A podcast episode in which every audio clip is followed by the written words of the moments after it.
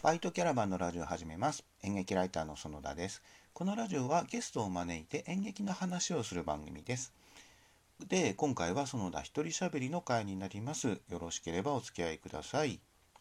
えっとですね、今回は僕が編集に関わっている演劇雑誌演舞、えという雑誌がありまして、それの最新号がえ11月の9日に発売されたので、えー自分が、えーいくつか担当したページがあるので、えそれについてちょっと喋ってみようかなと思っております。今手元に本があるんですけれども、それをまあ開きながら喋ってみようかなという感じなんですけど、結構新鮮っていうかあれですね、いいですね。こう資料を見ながら喋るっていうか、まあ、えー現物なんですけど、があるので、えーそんな感じでペラペラとめくっていこうかなと思っております。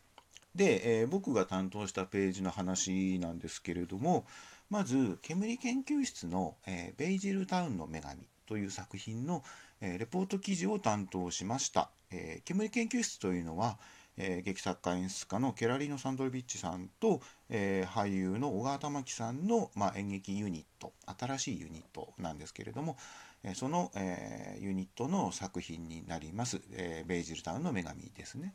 で、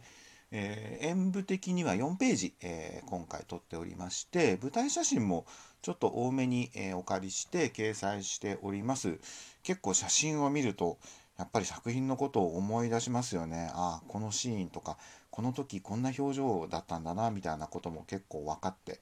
えー写真を見るとその舞台を見た人は、えーいろんな自分の記憶が蘇るんじゃないかなと思うんですけれどもとにかくこの作品はですね、まあ、今思い出してもやっぱり幸せな作品だったなという気がします。あの僕はツイッターとかにも書いたんですけれどもやっぱり作品がその、えー見終わった後の、えー電車に乗ったりとか、まあ、あるいは歩いたりとかっていうその帰り道って、まあ、この作品に限らずなんですけどやっぱり作品のことをすごい反芻するんですよね。あのであのシーンはこういうどんな意味だったのかなとかあの俳優さんがすげえ良かったなとか脚本はとか演出はとかいろんな作品のことをぐるぐる考えるんですけどこの「ベイジルタウンの女神は」あのその帰ってる途中に、えー帰宅してる途中にすごくやっぱり幸せな気分にずっと浸っていたっていうのを覚えています。僕はあの世田谷線に乗って帰ったんですけどあの世田谷線は幸せでしたね。あのまあなので、まあ、そんな感じその幸せな感じっていうのがその読者にもこう届いてほしいし、まあ、皆さん一人一人がその感想を思い出してちょっと幸せな気分に浸ってほしいなということを意識しながら原稿を書いたりあの写真を選んだりしました。えー作品を見た方は特にあの楽しめる記事だと思うので、えーぜひ、えー見ていただければなというふうに思います。で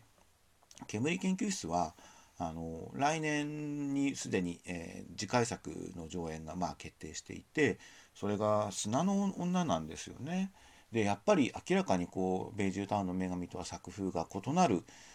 と思いますのでやっぱり来年のその上演も今からすごい楽しみですしその3作目とか4作目とかその先のこともやっぱり勝手に、えーこちらは期待してしまうので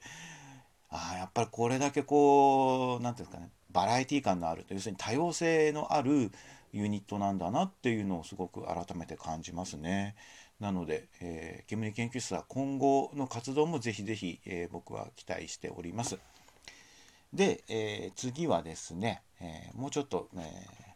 ページをめくるとですね、え出てくるのが「深いプロデュース羽衣」という、え演劇カンパニーの、えスモールアニマルキスキス」というこれは8月から9月にかけて上演されたんですがこの作品の、えまあえ取材もしております。で、え糸井幸之助さんという、まあ、作演出作演出と音楽を担当された、えー方とあと木川誠さんという、まあえー振り付けを担当された方、えーこの、え2名の対談記事になっています。で木川さんはえ何年か前に一度ちょっとした縁でお会いしてああこの人はすごい面白い人だなと思っていて一回どこかでインタビューしたいなということを考えていたので、えーこの機会にあのお会いできてすごく嬉しかったですね。であの糸井さんとの対談っていうのもまあほぼ僕の中ではかなりえ、ベストの組み合わせというかいいあの組み合わせだったのですごくあの取材も楽しみに行ったんですけどやっぱりこの時の取材はですね糸井さんのこう何て言うんですかね語り口というか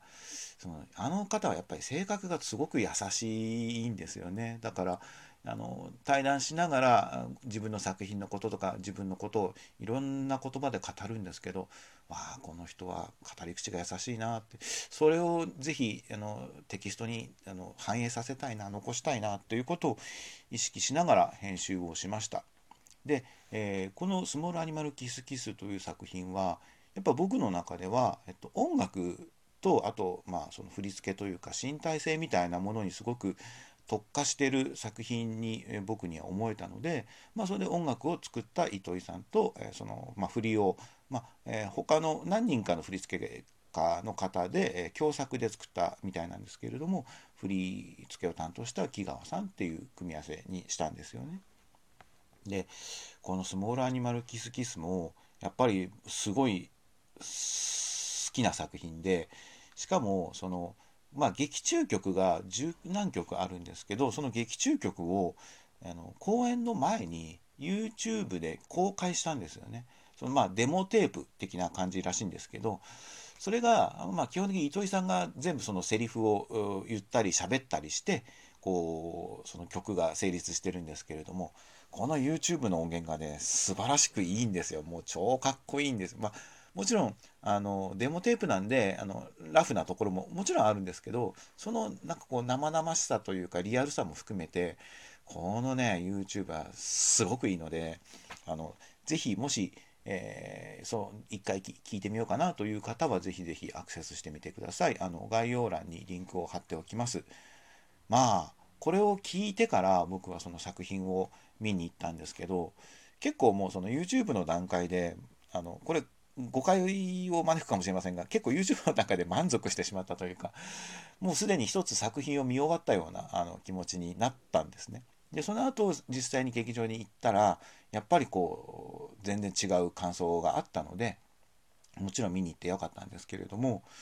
是非その YouTube あの今からでも聞けるので音源があもし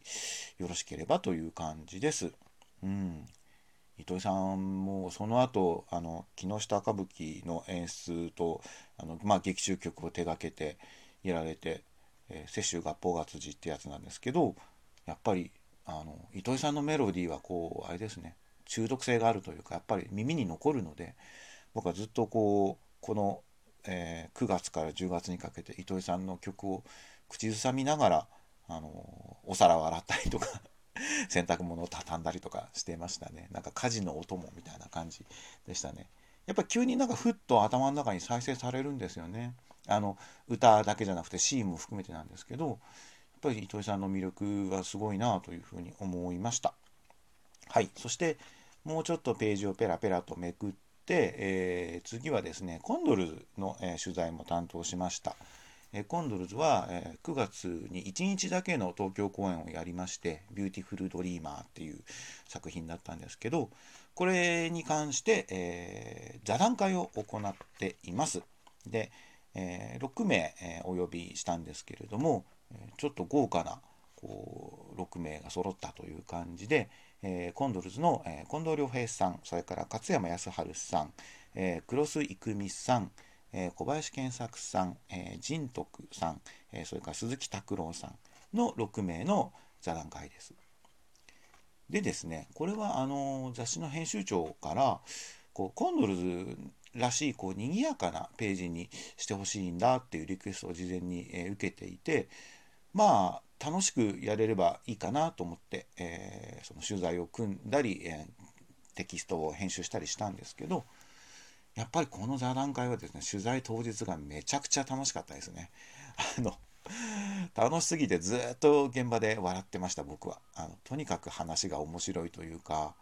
やっぱりあの6名揃うとその何て言うんですかねやっぱり皆さんこう盛り上げようっていう気持ちが強い方たちなのでやっぱりどんどんどんどんこう発言のこうなんだ応酬みたいな感じになってそれはすごく良かったですね。えー、で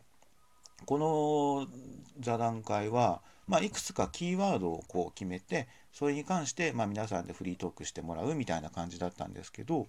そのキーワードの一つにですね小林健作さんに関することを話してください。みたいなことを質問しまして。でまあ、えー、コンドルズそのなんつうかメンバー全員のことを語ってもらったりとかあるいはまあもし誰か一人ピックアップするんだったら、まあ、比較的平等にピックアップするとかっていうことが多分こういう時の座談会の多分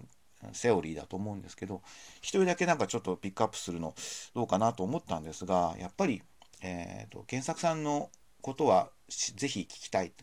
原作さんの言葉を知りたいっていうコンドルズファンは多いと思うので、えー、あえて小林健作さんに関する質問とかをしております。で健作さんの発言もとてもいい発言が多いのでこの座談会は本当にコンドルズファンにはぜひ読んでほしいんですよね。えー、ぜひぜひ、えー、ファンの方はあの手に取って読んでいただけると嬉しいです。で、え、そんな演舞なんですけど、えーと、11月9日発売なので、もうあのすでに本屋さんに並んでおります。えー、興味を持たれた方は、ちょっとあの覗いてみていただけると嬉しいかなと思っております。はい。そんな感じで、えー、ちょっと、えー、演舞の11月9日発売号について、えー、自分の担当したページのことを語りました。で、ちょっと気づいたんですけど、演舞のことじゃないんですけど、このラジオのことなんですけど、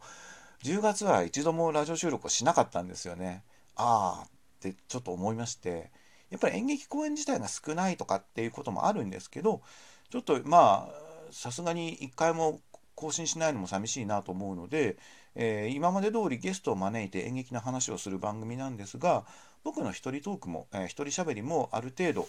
えー、やっていこうかなと、えー、思っております。なので、えまあ、演劇の話をしたりしなかったりだと思うんですけれども、ぜひお付き合いください。ということで、え演劇ライターの園田隆でした。